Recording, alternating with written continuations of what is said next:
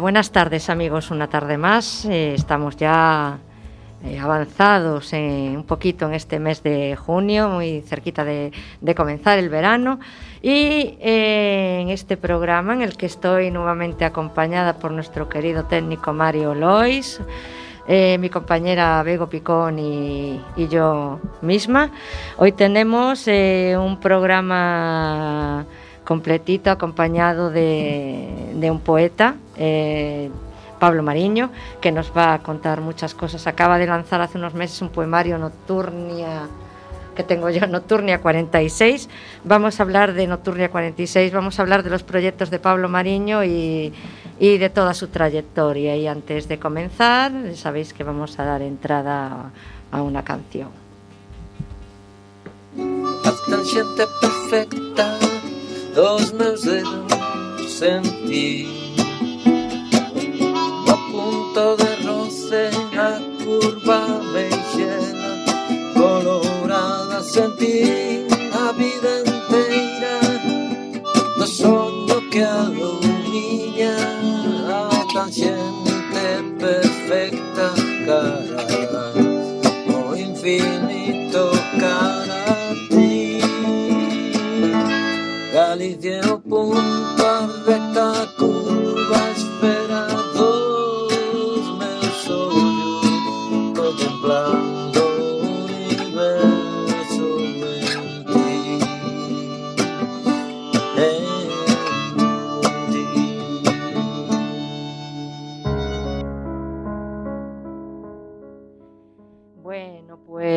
este avance musical hemos empezado nuestro programa de hoy y vamos a tener eh, una entrevista telefónica con Pablo Mariño, a ver si Pablo está ahí al otro lado ya escuchándonos. Hola, Pablo.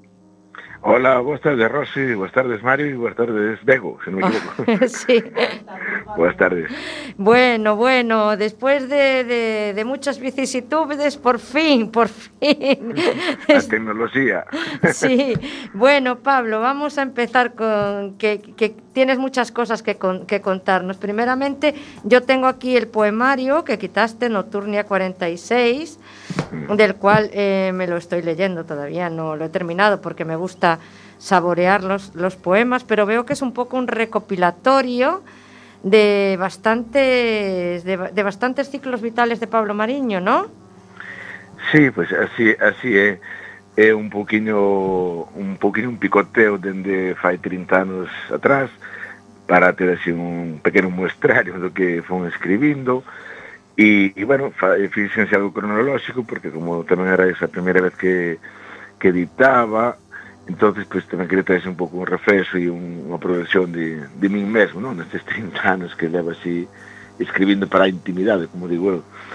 E, e nada, durante o primeiro confinamento de marzo pasado, pois, bueno, o meu gran amigo José Francisco Lafuente, para nos Franqui, vale, que pode decir que é o vocalista de eh, Abuleván, Abule ah, Buleván. Abule Buleván.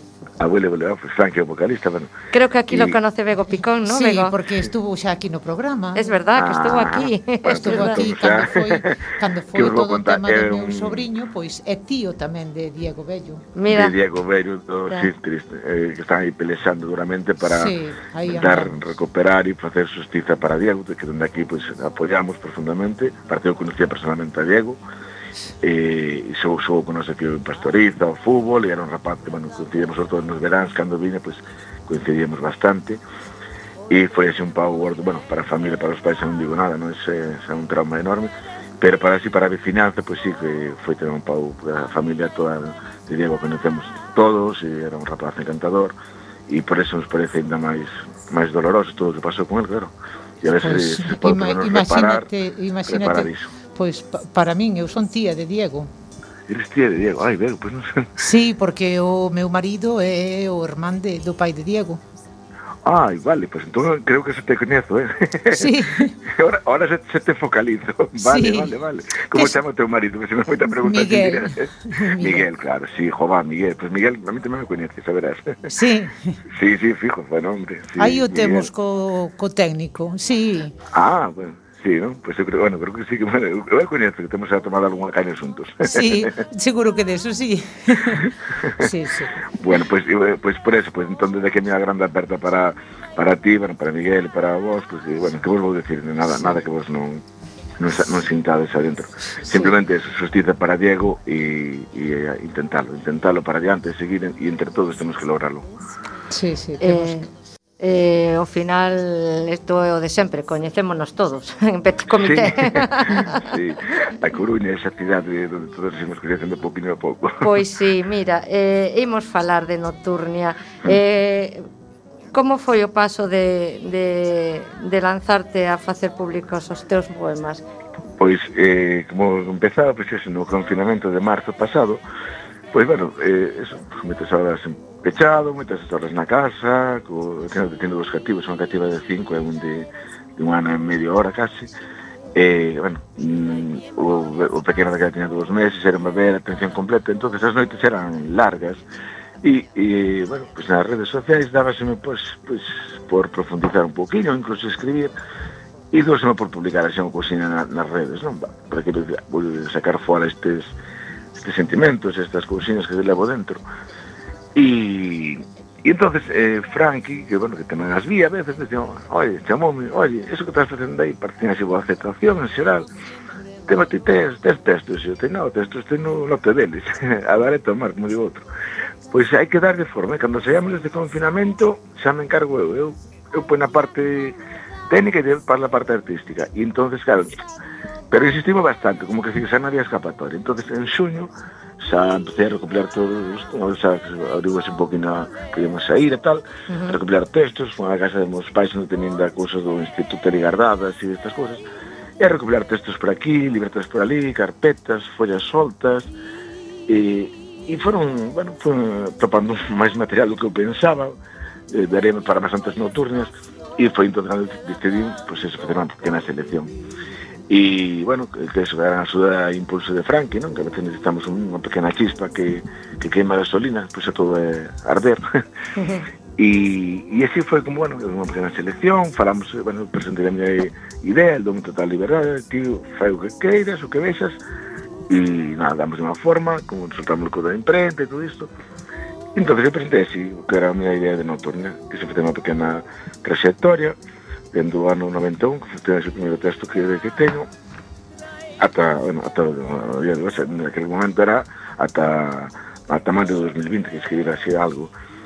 E nada, xa xa fomos a por todas, e o Bran foi así un pouco de parón por aquilo de que, bueno, estábamos todos así un poquinho máis eh, relaxados, pero xa pois, en outubro xa estaban en imprenta. Sí que é verdade que todo tengo que decir que foi todo moi moito de traballo personal tanto Franca como a meu, e, e bueno, que é un libro bastante humilde e modesto dentro ben se ve, no? e o que quixemos é que fose mm, moi, moi autofeito, como digo eu, non? O eh, que as minhas cousas, eu fui numa que tan da miña maneira, na primer, non quixemos facer algo ao grande por aquilo de que dar un toque máis personal que foi na segunda edición xa melloramos cousiñas, sobre todo de imprenta, erros que fomos detectando e pequenas correccións. Pero bueno, primeiro digamos que queda así como aquilo aquela primeira ópera prima co que sexa, como salga, pero con todo o sentimento. Entonces esa era a idea. Pois... E Franklin incidimos moito nesa, nese tema. Ti faino como ti queiras, non te preocupes tanto das formas, non máis do fondo. Pois a, a forma xa corrixiremos na segunda son das edicións que vai haber. É, é houbo, de feito. Eh, sí, estamos, teño, estamos, cas, estamos eu, ca segunda. Eu teño... Son edicións pequenas, eh, tamén digo, non vai? Xa sei. eh, eu teño é aquí o libro e vou ler xustamente eh, a ver, estou polos últimos poemas porque son os que Somos vida. Ah, pois vou ler este. E baterá o mar o granito e amansará a pedra a auga e cegará o sol os ollos e fará o iris mil cores de luz e xordos deixará o vento os ouvidos e compoñerán os tímpanos cantigas, e virá torcida mañá, e mañá, a alborada, traerá a mellor mañanciña, e virá tanto e tanto en contra, e atacaremos sorrintes e valentes. Somos vida. Que bonito, Pablo. Eh, que bonito. Eh, eh, eh, eh, contanos... Eh, vai, vai haber máis, máis libros? Pois des, eh, agardo que sí, de, para, para Nadal temos, se vai todo ben, para Nadal deste ano teremos outro libro e unha pequena sorpresa. Eh, me encantou que puseras ese audio que che enviei, que foi esa última hora, tens que perdonar. Non te preocupes. Pero por aí vamos tiros un pouco, pelo tema musical. Ah. E temos aí xa un traballo profundo de, de música cos, con algúns poemas de Noturne 46, eh, que está de Frankie Omando, que é o artista musical, xunto con Xosé Taboada, Ajá. o músico sinal tamén está na, na, na Bule Bulevan, e con Carmen Vázquez, que tamén é outras co, coeditoras, que é outra gran amiga, que tengo que darlle moitas gracias neste proxecto tamén, e a súa parella Gervasio Pino, que é un rapaz portugués, un músico fantástico, un artista fabuloso, eh, que tamén se está metendo na, no proxecto, porque Frankie é un rapaz que envolve moito, eh, que, que queremos lo tanto que Fran nos envolve a todos, e, e quere facer eso, un pequeno disco de, para final de ano todo vai ben e, e temos unha terceira parte deste disco que é implicar a artistas arteixans que algúns os tocamos para que so, basicamente son amigos e amigas, músicos e cantantes para que interpreten ou toquen algún destes temas. Frank está facendo esas maquetas e depois veremos que nos interpreta. Pero bueno, é un proxecto que, que temos ganas de facelo, creo que se daqui a Nadal nos dará tempo, E, e nada, é un paso máis que para min é bueno, un orgullo máis, pero cada vez que Frank me manda un, un, un tema me emociona porque claro, de hecho que os textos levados á música cando son xa para min é moito, eu cada, cada, vou, vou emocionar tanto que vai dar un infarto, hombre, tantas tantas emocións consecutivas.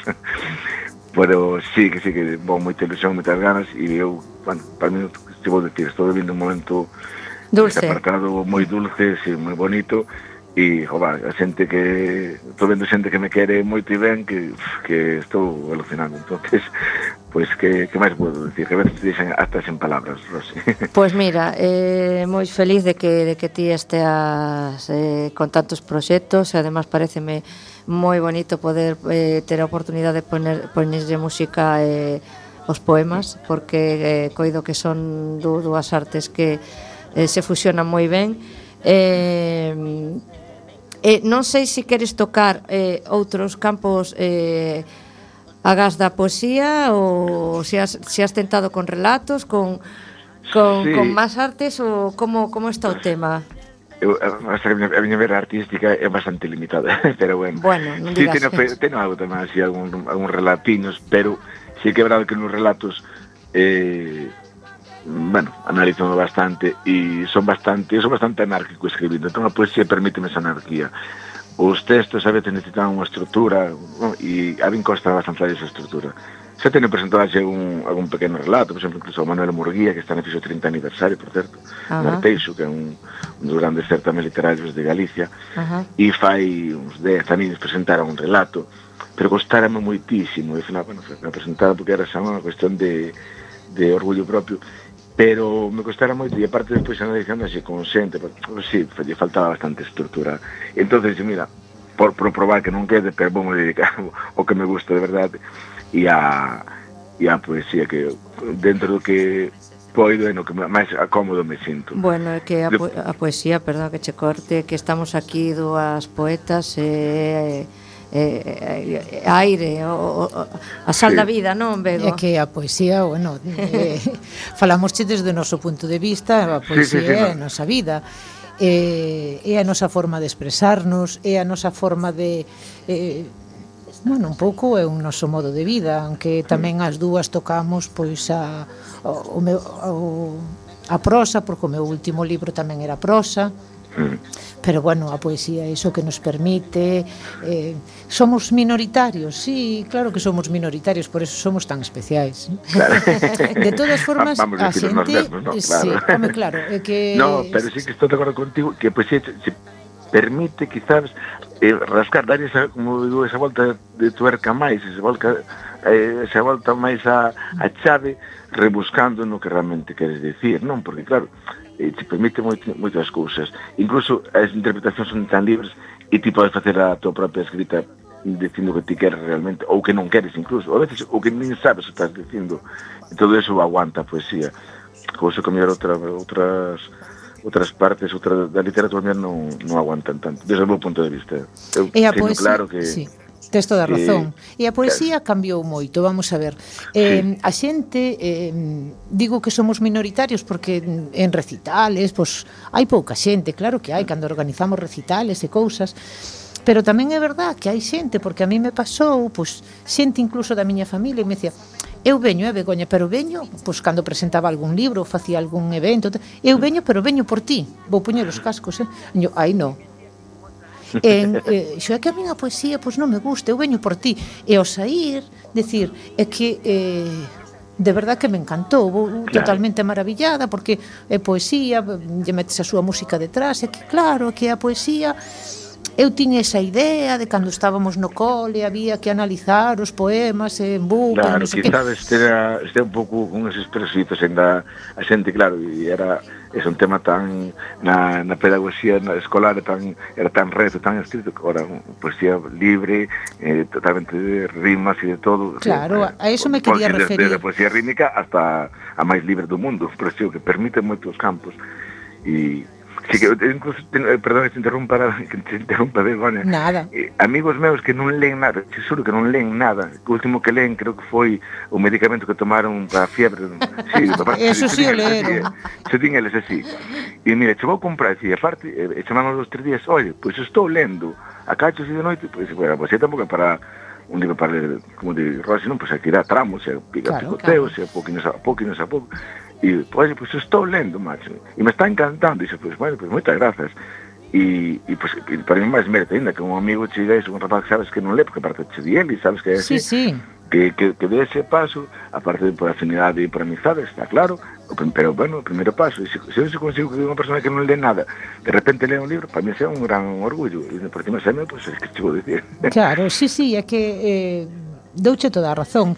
Vamos a ver, a poesía que nos coñecíamos, falo cando éramos pois rapaces novos que estábamos no cole, nos conocíamos unha poesía pois moi rica literalmente, moi rica a, a a prosa perfecta, os, os sil, as sílabas, a rima perfecta, eh, todo estaba perfecto, todo estaba medido, eh, pero en realidad tiñas que ler ese poema pf, pois 10 ou 15 veces, porque e aínda agora leemos o poema e transmítenos outra cousa que, que cando tes pois, 14, 15 ou 16 anos pois, non eres capaz de entender. E, eu falo pola miña poesía, e, é máis ben libre, pero eu o que quero é transmitir un sentimento, transmitir algo. Entonces, si a persona que lee, di, jo, pois pues que bonito, pois pues isto é pois pues tal cousa, bueno, porque sabes que cada poema mm, o poden ler 100 personas se hai 100 versións diferentes. Porque todo depende, pois no momento en que te colla, como esteas de estado de ánimo, pois mil cousas a túa forma de percepción da vida, porque non todos percibimos o mismo un poema, non todo todo o mundo o percibe igual, non? Ah, non, non. Para nada. Eso, eso, eso que estás é o bonito da poesía. Sí, sí, sí. Eu me acordo que, eh, bueno, cando falleceu meu pai, eu, eh, aparte, dediquei un poema en un recital e, eh, e despois me dixeron, bueno, ese poema que lle dedicache a Miguel é espectacular. E dix, Claro, entonces, claro que é un poema de amor, pero é un amor, eh, o meu poema acaba con ahora solo me queda eh, o teu retrato, abrazarme ao teu retrato, ou algo así, creo que acaba así. Entonces, mm, que non o colleron, pero sí colleron a idea de ese amor profundo eh, o que pasa que o trasladaron de persoa, non? Bueno, de persoa, pero era amor. Era amor, sí, eso era amor. Eh, sí. Pero sí, que, que transmita un poema que che diga, pois, mm, que te quedes con ese sabor. A min, por exemplo, os poemas me gusta ler. Eu, por exemplo, se si collo o teu libro, non leo o primeiro, o segundo, o terceiro. Non, non, eu leo o, o primeiro tres ou catro veces tentar buscar un poquinho a, a, a mellor expresión do autor neste caso, sí, ou o que quiso decir, ou que ti entendes, claro. Claro, é que, Hai que eh, dándolle esa Eu teño volta. un libro que releo, que levo relendo desde, perdón, fai 20 anos e, e sempre cando pues, leo cousas de banda deseñada, libros infantiles, agora que me toca nesta temporada, libros infantiles a, a reo, cos dos cativos que teño. Pero hai un libro que sempre cando, que, que, que leo e, e cando, bueno, teño un libro que teño de Rosalía de Castro, sí. que é Cantar de Gallegos, que eu topei unha vez no, fai 20 anos nunha romería que fóramos a, Loa, a Ponte Caldelas, nunha casa abandonada, e eu din que fóramos ali, creo que fóramos mesar de campo, falando para preguntar rápido. e había ali un libro, sí, vimos unha casa abandonada, unha porta aberta, así como miramos, e topamos unha cámara fotográfica, unha Nikon, pero velliña, moi bella. E vin ali un libro do Rosalía, un libro verde. Ostras, e bueno, sentíndome, dixo, tal, leva aquí o pobre, sabe, que follas das tabiñas. E o collín, e sempre, e ese, e vou sempre, ti, e xa, vou, tienes minhas follas marcadas, e ese relevo, como este, por exemplo, da justiza pola man de Rosalía, ese momentos de rabia ou de que ves cousas de injustiza social ou noticias, voume ese poema moitas veces, non? E, bueno, e o relés, volves a reler, e que quere decir. E sí, sí, hai libros que hai que volver a eles, mil veces fai falta Sí, sí, pero eh, a min pásame co de Follas Novas, eh? Eu eh, o de Follas Novas teño unha teño ese libro foi comprado pois pon que no ano 84 era o novo. e foi o primeiro libro que comprei eu que aparte cos meus cartos e pon 200 pesetas. Caramba. Sí, sí, eh, o libro naranja, o teu é o verde, pero o meu é o naranja. Sí, sí. E ese libro, pois pues, sí, sí que o teño velliño, está, non, como ten que estar desde fai 30 e pico de anos, casi 40 anos, pero é un libro que sí, que sigues leendo, eh, e podelo ler mil veces, pero a poesía sí. de Rosalía ten eso, que quizá a poesía en general, pero claro, mm. cando mm, para nós, para os galegos, Rosalía é pois un punto de referencia. É sí, de, ten a, a, sincereza do, de moitas mensaxes cercanas que te sentan a, a primeiro golpe, despois ten as, as voltas que queres buscar e dar gente e, e rebuscar, por suposto pero sí que eu tamén son moi rosalianos. Sí, bueno, imos, imos seguir falando de, de, de poesía e de cousas varias, pero imos eh, facer un impas para escoitar outro tema musical. Esta vez é a cargo de Omar Portuondo e Bolero a la vida, nunca mejor dicho.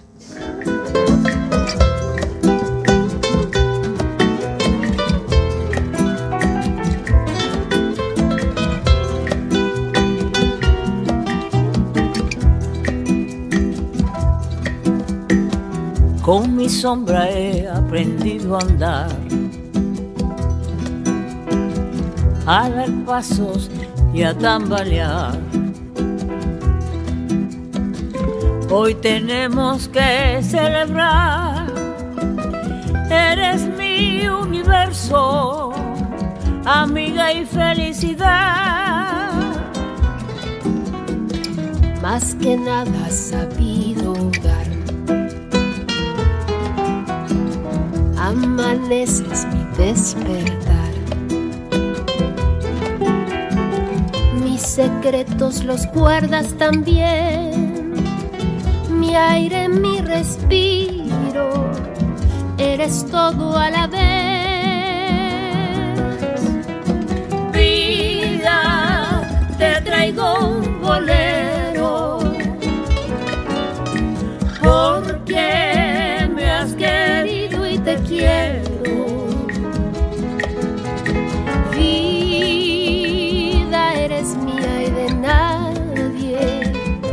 Vida y tiempo y espacio, queda tanto por vivir.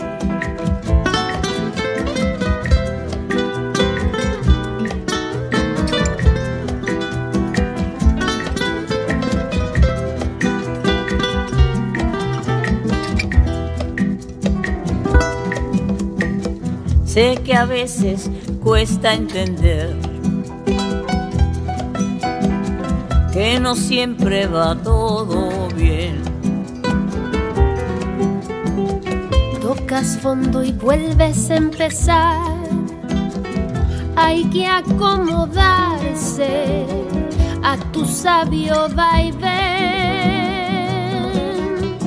Vida, te traigo un bolero.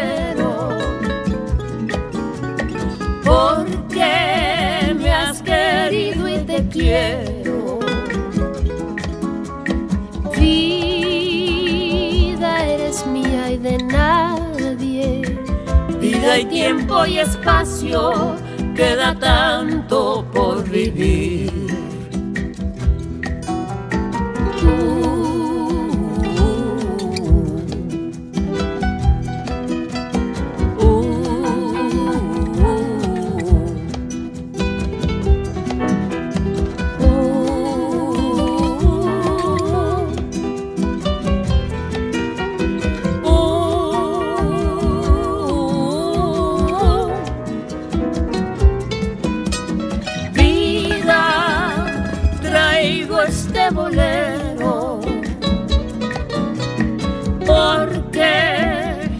Querido y te quiero. Vida, si nos vemos de nuevo, cantaré para ti, cantaré con desvelo. Ay, vida, eres mía y de nadie. mi universo, ya tenerte es mi suerte. Dime qué otra cosa te debo, que mi alma te llevo. y siempre te voy a amar.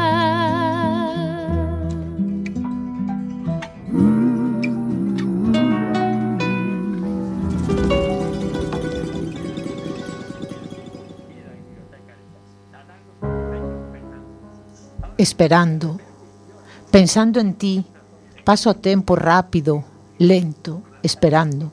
Esperando sofre a alma, o corazón, o corpo esperando. Esperando, por qué?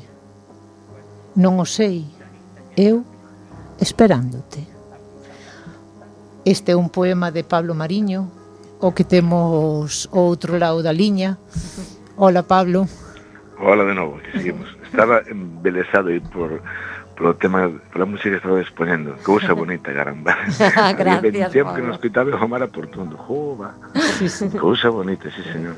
É que as artes son así. As artes son así. Bueno, antes de que se me esqueza que nesta pausa publicitaria, pois, pues, hai alguén que che mandou un saúdo. Mm. que ven aquí e eh, di, eh, déixame ver o libro. Sí, hombre, sí, xa, xa, xa pensaba eu nel, que sí. Entonces, no, saúdos Miguel, do señor Miguel. vello, sí. bueno, pois pues, unha aperta enorme que habrá que emprender. Atopámonos todas ondas, ves? Sí. sí.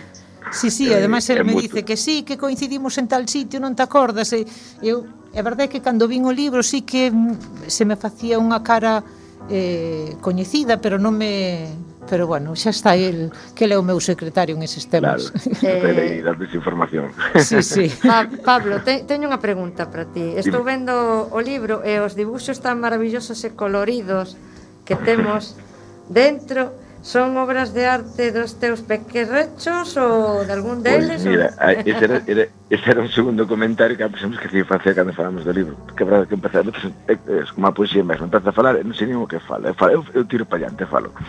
no libro, efecti, efectivamente, hai unhas, bueno, unhas impresións, sí. eh, uns dibuxos, que son eh, todos eh, dibuxos, bueno, menos, menos o, a simbología do libro, a, as dobles as dobles alas sí. cos, cos seis corazóns invertidos, que son dibuixo meu do instituto.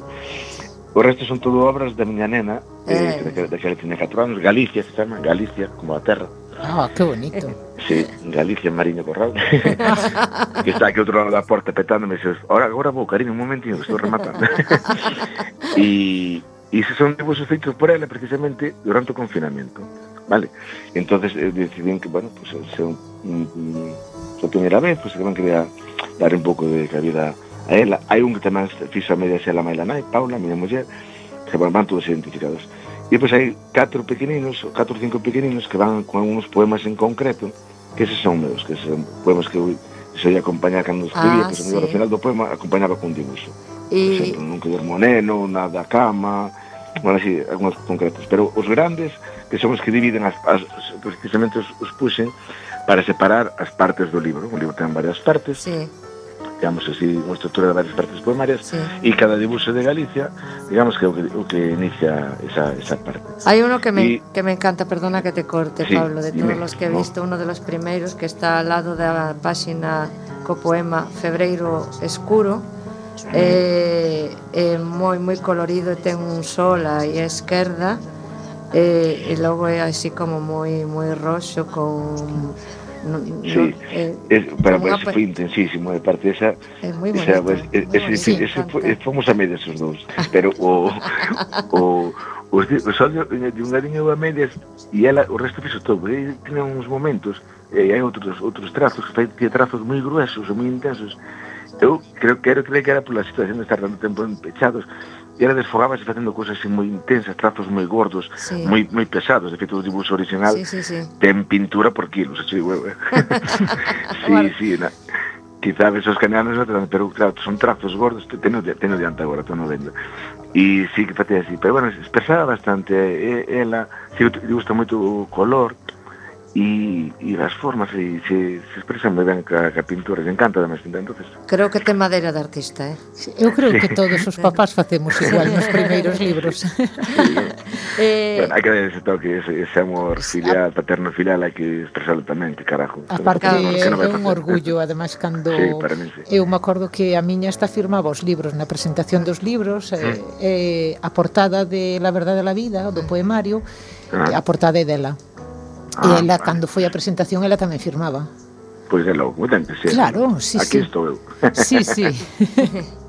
Pero Sí sí eh, quiero que nos cuentes un poco la trayectoria, porque como bien nos has dicho, hay 30 años metidos aquí dentro de este libro, de la evolución.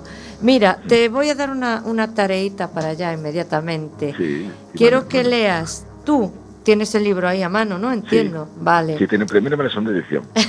no, bueno, ¿Los poemas son los mismos en la primera y en la segunda o hay variaciones? Sí, hay una pequeña sorpresa en la segunda, por eso, por eso tienes dúas. Ai, daquele eu vou coller a segunda. Eh, ves? na, na, segunda, eh, claro, unha parte de rectificar os, os, os erros de imprenta que sí que houve algúns, mm. efectivamente, sobre todo nos marcado, marcado de páxinas, algúns encabezamentos, bueno, se corrixiron algunhas cousiñas, eh, unha vez que facemos a segunda edición, dixemos, dixemos a Frank, que te parece se metemos, que xa escribirás algunha cousinha máis, se metemos un par de poemas novos? E se me parece me carallo, se, pois para adiante. E metemos dos poemas novos.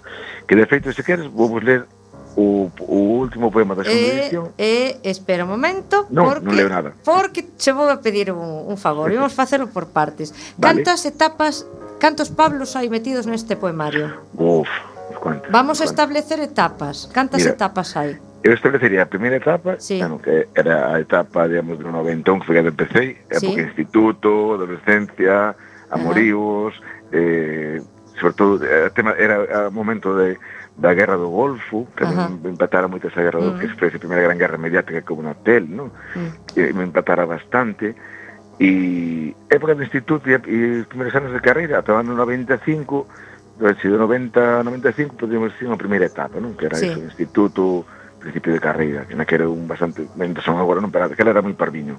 entonces era moi, moi inseno, e ainda sigo sendo agora, hoxe en día, afortunadamente.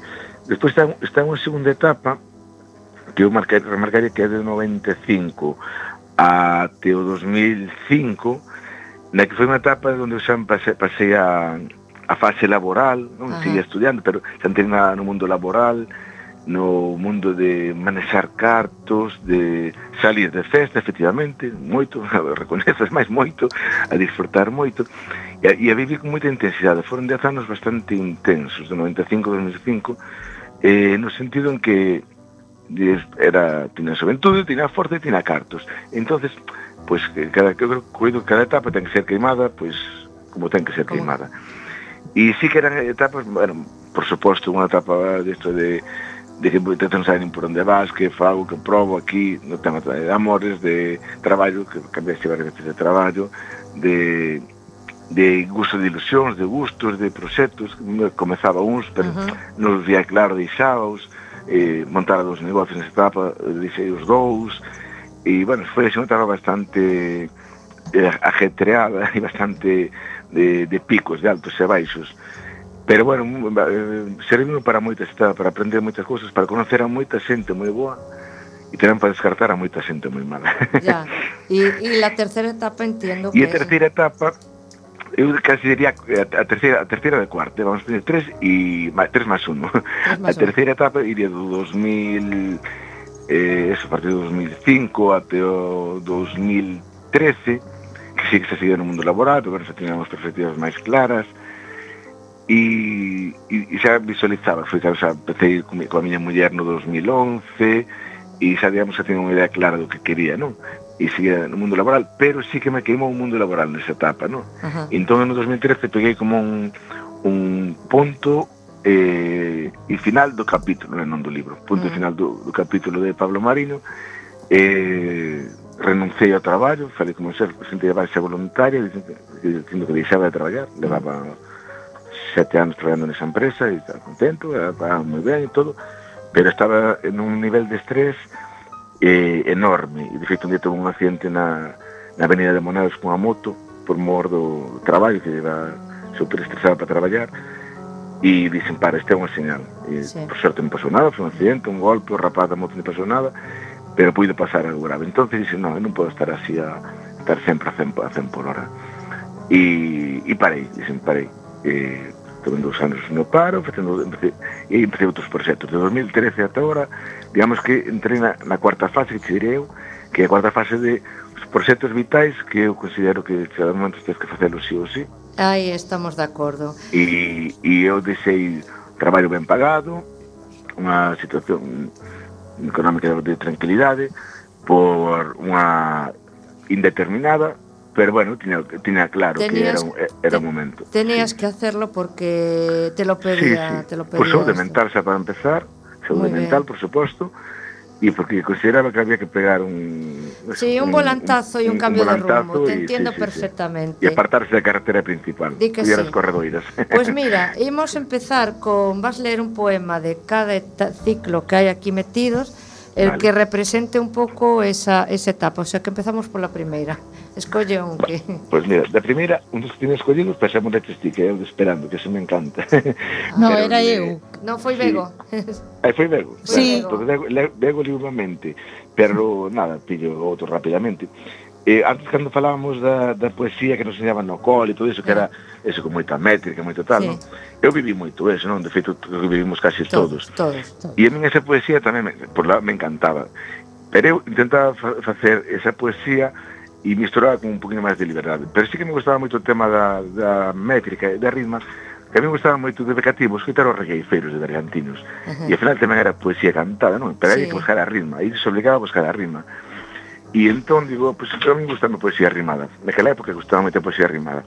E ao mesmo tempo eran os primeiros amores desa época. Entón eu vou ler O home, na me, o home da mesa, que é do ano 92. Escoitamos. E, o home da mesa. Hai un home soio e fa un impas, pero este soio vai si iso ya ese oio, porque é un recordo a Rosalía precisamente, vai en, en cursiva. Hai un home soio nunha mesa apoiado pensando se está tolo ou só namorado. Hai un home soio, fatigado sobre unha mesa, a sudalo nun podo, sofre por unha serea. Hai un home soio, a mesa olla para el. Ela pensa, coido, home non quero ser.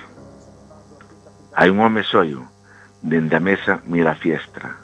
Hai vida en todo, quen vida el lle dera. Hai un home soio, a mesa única amiga. Nunha pluma con repouso, vai deixando a súa vida. Hai un home soio, baixo a mesa os ollos miran. Como eles non hai moitos, ollos que de amor morrían. Hai un home soio, ninguén del se lembra xa. Do amor, nunca odio, só quería un pouco amar. Hai un home soio, quen te puidera axudar, dándoche o meu apoio ou sendo serea para te salvar. Hai un home soio por unha mesa acompañado. Quizabes estes tolo, quizabes tamén namorado. Ui, que profundo. eh, mm, como necesitamos respirar un pouco despois de este ataque poético, vamos a introducir outro tema musical. Esta vez vamos a escuchar a Nela Convoy.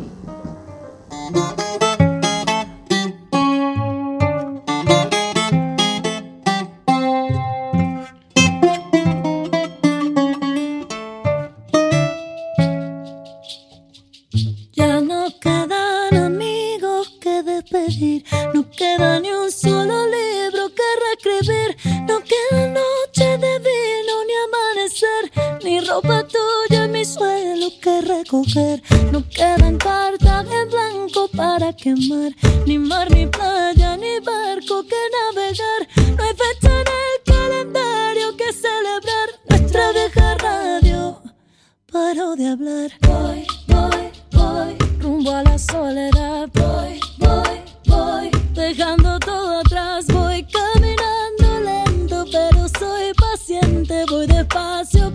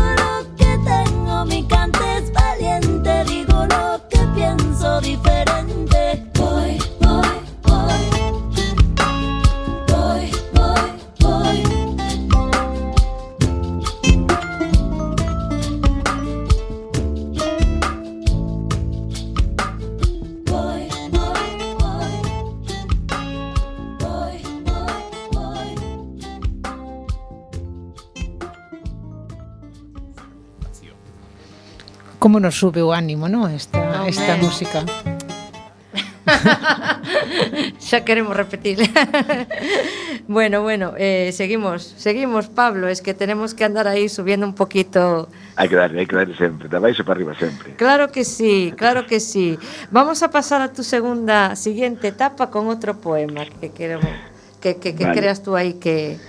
Sí, pois mira, este segundo unha etapa que che falaba que solamente durante, aproximadamente eh, a diversidade uh -huh. que, de que, que a belleza a memoria vai a menos, no? pero no, do, do 95 en que xa, bueno, xa empezou o mundo laboral ata, 2000, ata 2005 pero nese tramo hai un, un suceso que a mí me impactou moito como considero que a maioría dos galegos e bueno, o resto de xente un pouco de sentido ecolóxico uh -huh. que foi o tema do, do Prestige do Nunca máis ah, non? claro. do Prestige. Nunca máis do seu movimento social, os seus voluntarios e precisamente ten aquí un poema do 2003 eh, bueno, dedicado a ese momento do Nunca máis unha pequena reflexión pequena reflexión grande, non sei pero bueno, impactou moito porque aparte tiña moitos amigos eh, bueno, de, de Vilhán do Mar, aquí preto, e moitos realmente pasaron pasaron mal e e víalos que, que sofrían. Igual que había outros que aproveitaban o momento para sacar tallada, como sempre hai nas grandes desgracias, pero sí que foi un momento bastante, creo que bastante duro para todos os galegos uh -huh. e para toda a xente que tiene un pouco de sentido da ecoloxía e de, de cuidar a natureza. ¿no? Uh -huh. E entón escollemos de Nunca Máis, pues... que vos leu, se sí, queredes. Leo, por favor. pois pues, Nunca Máis, este ano 2003. Os que máis mandan non mandarán máis, non. Nos farán cegos, xa máis. Do que máis os ollos con máis amor aman, ven, moito máis aló, nais, pais, facendo dos fillos máis amantes do que máis quixemos. Mar, terra, aire, sol, non ser nais, pais, de vos privados, nunca máis muy reivindicativo y muy de acorde con el momento que se estaba viviendo. tamén. Sí. Uh -huh. E eso, bueno, eu, que a metáfora nais pais refiro basicamente á natureza, non? Pero, bueno, ao final, os nais, os pais, o mar, a natureza, para que non houbera, y... houbera cabida para todos. Pero sí que é verdade que ao final nos, nos quitan o que máis queremos algúns, non? o que máis necesitamos, e ao final do que vamos a necesitar, que iramos ou non, e non lo quitan de certa maneira que, que é moi duro a veces asimilar. Todo, eh, en esta vida, eh, sucesos particulares o colectivos siempre sirven para un aprendizaje a nivel social o a nivel particular. Eso es, es, es así. Pero- Lo que pasa que a veces tienen que repetirse las cosas porque el aprendizaje no, no es efectivo a la primera. Non se estudiou ah, ben da primeira vez. Exactamente. Sí, aparte foi un foi un momento brutal, pero brutal. triste. Brutal, eh, sí. Eu nacín, eu non nacín perto do mar, pero mm, en cambio a maioría dos meus poemas sí que falan do mar pero sí que foi... Porque o mar invade sempre. Sí, sí. sí. Claro, é que agora trouxeron aquí para máis cerca da costa, sabes? Bueno, pero eh, eu igual co mar igual igual o mesmo o mesmo sofro co monte, cos montes. Eu o tema do, dos incendios eh, iso é brutal tamén, non? No final, sí. digamos, é o mesmo levado interior, non?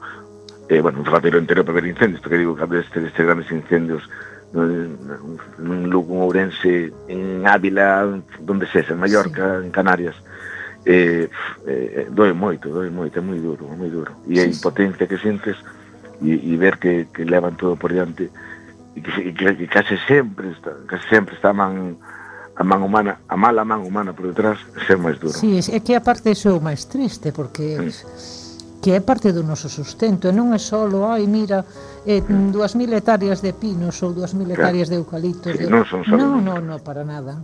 E para moita xente, eso, Hai un... por suposto. Para moita xente é o seu modo de vida, pero despois mm. hai todo un ecosistema e todo, eh, non sei, hai eu vivín eh, o lume moi cerca, Marte moi cerca da casa de meus pais, pero tería eu como sete ou oito anos. E foi terrible, porque estaba... Eso, ahora, ahora que falas disso, perdón, que te interrumpa, eu no ano 89, aquí en Pastoriza, ardera o Monte do Castro, que, que un día estamos entre, bueno, parece que van a recuperar, moi ben, por fin, bueno, Ardeiro Monte do Castro. O Monte do Castro é un, era un, é un castro, é o castro máis grande na superficie que existe na provincia da Coruña. Uh -huh. Hoxe en día está sepultado por todos por cestas, pero de nós de, de motos e cativos iban pasar cos cans por ali, polo castro. Había hai tres plantas circulares perfectamente conservadas. E me acordo que nun, no verano de 89 ardera o Monte do Castro. Eh, os meus pais tenían a casa xusto na, na parte baixa do monte, é dicir, eh, e hai o da do está o da Pastoriza, está o Castro, está a Virse, bueno, pois eu vivi, eu aí casi toda a miña vida. E o lume baixou cara a nós, cara a casa, e me acordo estar con meu pai con dúas mangueiras desde dentro da casa, mollando todo a entrada, o de protección civil da cara, que non existíamos bombeiros en Arteis, protección civil, bombea, con, con a cisterna, mollando todo o monte, ali a xente con, con as palas facendo que podía, pero o lume saltando para sacar, e viste que estaba o lume na cara, na cara. Sí, e, sí. ostras, que, che, que che levaba a casa por diante, afortunadamente non pasou. Aparte o vives dunha maneira, mm, porque sí, sí, eu eh, calculo que sería, do que eu che falo, sería pois o ano 80, máis ou menos, uh. E, e só había dúas casas máis arriba, o sea, perto de, do que era o monte.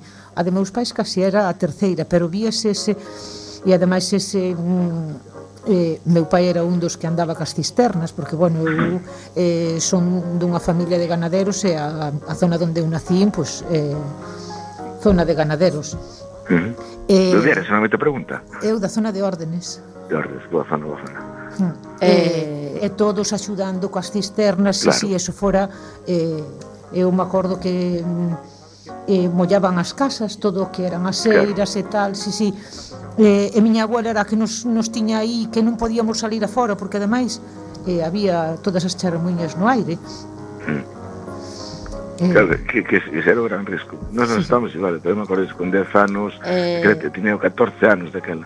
Pablo, y... perdón que che corte, pero é que... Nos, tem, nos, te, nos, te, sabes que o, tem, o tempo o tempo Sí, sí. eh, é limitado, quixéramos Perdona, tener nos lanzamos. No, claro, nos lanzamos y podíamos estar aquí debatiendo tiempo y tiempo, pero eh, mm, faltan, faltan cinco minutos para el cierre de programa y quería que nos leyeses los últimos poemas que creas ahí un poco representativos. y dejamos esto para continuidad de, de una próxima vez. Para próxima vez. Pois mira, leuche da terceira etapa, vou che ler Lúa, que era un homenaxe á lúa, precisamente, mm. que foi unha etapa de bastante nocturnia, como este mm. libro. Lúa. Espello dos intres, vixía dos arroutados mariños, aluminio das nubes vagamundas, ponto de encontro dos humanos perdidos, reclamo de dores e risos, alteradora do sangue quente nos corpos, repouso dos ollos de chorar cristalinos, nai alugada para canción imposible, escrava do sol centro de todo e vivo, agochada espía de noites de brío, anuncio da alba querendo docemente despertala cun asubío, morada de malos, heróis e bichos, faro de barcos nos que as persoas poñen o vital fío, final esperanza de imponente manto amigo, literaria utopía amante, eu digo. Bueno, eh, las luna, poemas, los poemas a la luna siempre tienen algo a, algo que te hace elevarte a la estratosfera. eh, y, y, de la última etapa, Pablo, ya así un poema breve porque da, tenemos que da, despedir. sí, pues da última vou ler unha pequena toda. Muy ben. Que se titula eh, O resto da obra. Muy ben. Afoga o peito, servidume dos sentidos maltratada, ilusións soterradas a pico e pá, Descanso obreiro. Volto ao traballo de seguir, con vida a desfrutar do resto da obra. Eh, a pesar de todo, hai que tirar para sempre. Mira, eh, sabe a pouco. sabe a pouco, pero de todas formas, eh, la verdad es que estaríamos hablando contigo mucho más tiempo. Bueno, pero como, que... como sabemos, eh, cuando estás a gusto el tiempo corre a un ritmo diferente y más rápido del habitual, pero ya tenemos que ir despidiendo el programa y ha sido un placer tenerte aquí a, a charlando sobre Nocturnia, sobre tus proyectos y, y esperamos que nos sigas pues, manteniendo al día. O gran placer é para min, eh, un bico grande a Begoña que na na fai moitísimo que na vez, seguro que se ves na coñezo, pero xa ahora xa relaciono. Un sí. aperto a Miguel e a Mario que estarán por aí. Sí, e un bico enorme para ti, Rosy, por toda esta esta oportunidade grande que me deches e que sepas que o teu libro Dicotomía Púrpura sígueme marcando noites. canto Gracias, me fixeches, Pablo. Canto me fixeches emocionarme e canto medo me meteches de noite lendo o libro. bueno, pero eso está bien porque te transmite sí, sí, emociones. Sí, sí. O Buah. sea que Eh, genial. Sí, aproveitaba, aproveitaba ese momento para decirse, verdad? Que estaba ali no faro, sentía as ondas do faro na cara. Ai, é que a mí me pasou igual. A mí me sí, sí, que, sí, sí, me, bueno, que estaba lendo as 3 da mañá e parecía que, que me entraba auga pola ventana. ¿no? Sí. sí, pues espectacular. E de Begoña teño que ler algo que te perdona, que de verdade que non pero non queda, non queda Non te preocupes, en, mira, ti organiza un recital con Frankie vale. e eh, Rosy Masou vale. vamos. Home, pues ven, por descontado. Ven, está feito. Por descontado. vale. Un placer. Un aperta moi grande mm. e moitas gracias e moitos bicos e que siga viva a poesía por Que moitos, siga viva. Miles de anos máis. Ben, abrazos eh, e saúdos desde os controis. Eh, moitas gracias. Ten, ten, tenemos que despedir ya el programa, como siempre nos ha sabido a poco y, y os emplazamos a, para dentro de 15 días. Eh, Begoña, Mario y yo, y mientras tanto, pues sed muy felices. Venga, un abrazo a todos, eh, verémonos pues muy pronto. Abur.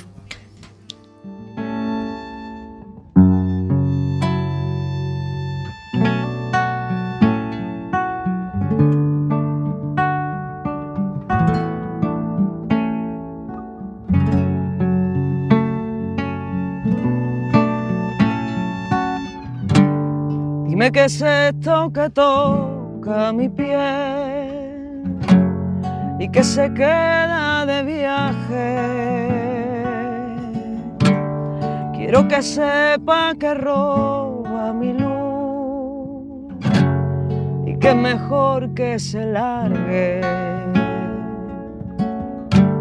Me gustaría mirar a través sin ponerme su traje. Pero a ratitos la puedo mirar ser.